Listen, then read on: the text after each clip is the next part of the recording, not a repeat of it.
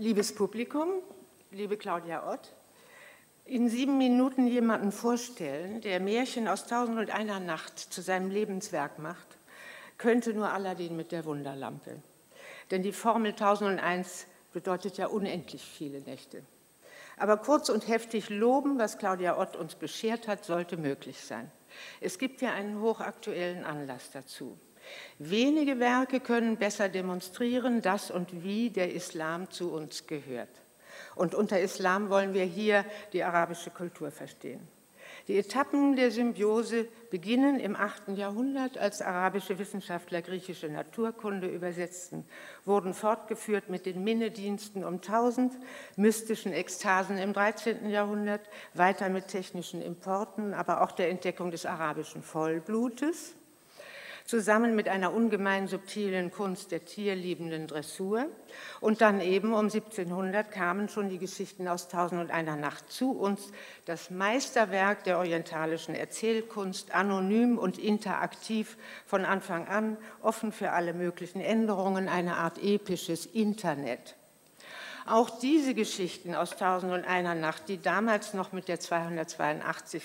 Nacht endeten, stammen schon aus dem 8. Jahrhundert, sind teilweise indischen Ursprungs, über persische Vermittlung ins Arabische gekommen und von dort für eine französisch lesende Leserschaft zubereitet, von Antoine Galland, einem Orientalisten. Sie merken, meine Damen und Herren, ich werde etwas ausschweifender, weil mündliches Erzählen nicht zur Knappheit und Lakonie äh, äh, führt. Siegeszug durch Europa, Goethe, Goethes Lieblingsbuch angeblich war, waren die Erzählungen aus Tausend und einer Nacht und Goethe war nun der Kotta-Autor schlechthin, wie wir sagen dürfen.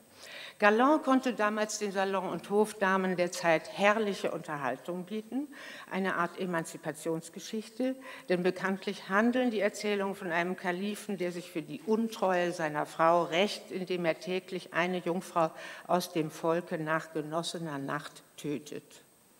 Doch Scheherazade, die Tochter des Wesirs, macht dem ein Ende, indem sie endlose Geschichten erzählt, die im Morgengrauen nach Fortsetzung verlangen, und dies drei Jahre lang. So lang erzählen kann man nur mit gehöriger literarischer Bildung, sagt Claudia Ott. Ah, in diesem inzwischen 2000 Jahren alten Plot siegt die Frau über den Mann und die zähmende Literatur über die Grausamkeit. Welche Botschaft für unsere heutige Arabellion Gallands Übersetzung von 1704, ich nähere mich der Preisträgerin, umfasste schließlich zwölf Bändchen. Einige der bekanntesten Kindermärchen wie Aladdin und die Wunderlampe oder Sindbad der Seefahrer stammen aber von ihm selber. Claudia Ott sagt, bei der arabischen Erzählform hingegen handelt es sich gar nicht um Märchen, sondern um teilweise saftige erotische Späße für Erwachsene und ausufernde Zauberei. Und eben diese Urszene hat sie uns aus dem arabischen Manuskript von 1450 in wunderbarer Anschaulichkeit und lebhafter Sprache zur Kenntnis gebracht. Zweierlei hat sie dabei mutig und einfühlsam umgesetzt. Zum einen eben die erotischen Passagen, die sonst meistens gestrichen wurden, zum anderen den reichen Schatz der lyrischen Einlagen. Als Musikerin, welche die arabische Neiflöte, richtig betont, Nei oder Nei, Neiflöte zu spielen versteht, hat Claudia Ott einen unvergleichlich musischen Zugang zu diesen Texten. Sicher hören wir gleich eine Kostprobe. Denn hören mit aufmerksamen Ohren muss man diese Texte allesamt, nicht nur die Gedichte, auch die Geschichten selber. Es sind raffinierte Produkte einer mündlichen Kultur, die begabten Erzählern immer schon gehuldigt hat. Die Welt der Töne begleitet Claudia Ott als Mitglied mehrerer internationaler Ensembles für orientalische Musik, als Radioautorin und vielfältig vernetzte Interpretin.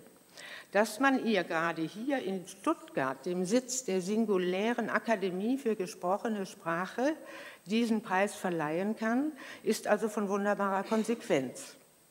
Vergessen wir nicht, Claudia Ott, Jahrgang 1968, ist eine studierte Orientalistin, hat Lehrjahre in Jerusalem, Tübingen und Berlin hinter sich, über Metamorphosen des Epos promoviert und viele Jahre wissenschaftlich an der Universität Erlangen gearbeitet. Neben Wissenschaft und Musik trat immer mehr auch die Kunst der Übersetzung in Prosa und Poesie.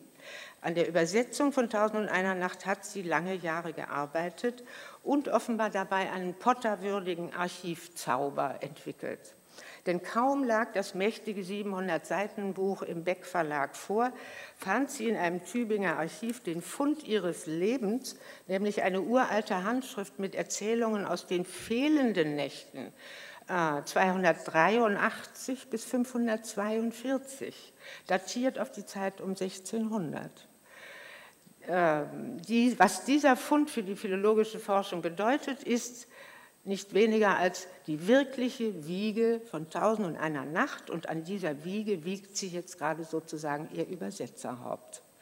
Aber nicht nur an dieser Wiege, denn kaum hatte sie diesen Fund, kam schon der nächste. Bei einem Besuch des, der großen Aga Khan-Ausstellung im Berliner Gropiusbau 2010 fiel ihr eine schön präsentierte Handschrift ins Auge, ein Band mit Geschichten aus 101 Nacht. Jedenfalls eine, offenbar eine kleine Schwester des großen Werkes, jedenfalls ein Manuskript aus dem Jahre 1234 und damit noch einmal 400 Jahre älter als der eben gefundene Band 2 von Tausend und eine Nacht. Denn dass es sich hier um den Band 2 handelt, steht außer Frage. Nun müssen nur noch Band 3 und 4 gefunden werden.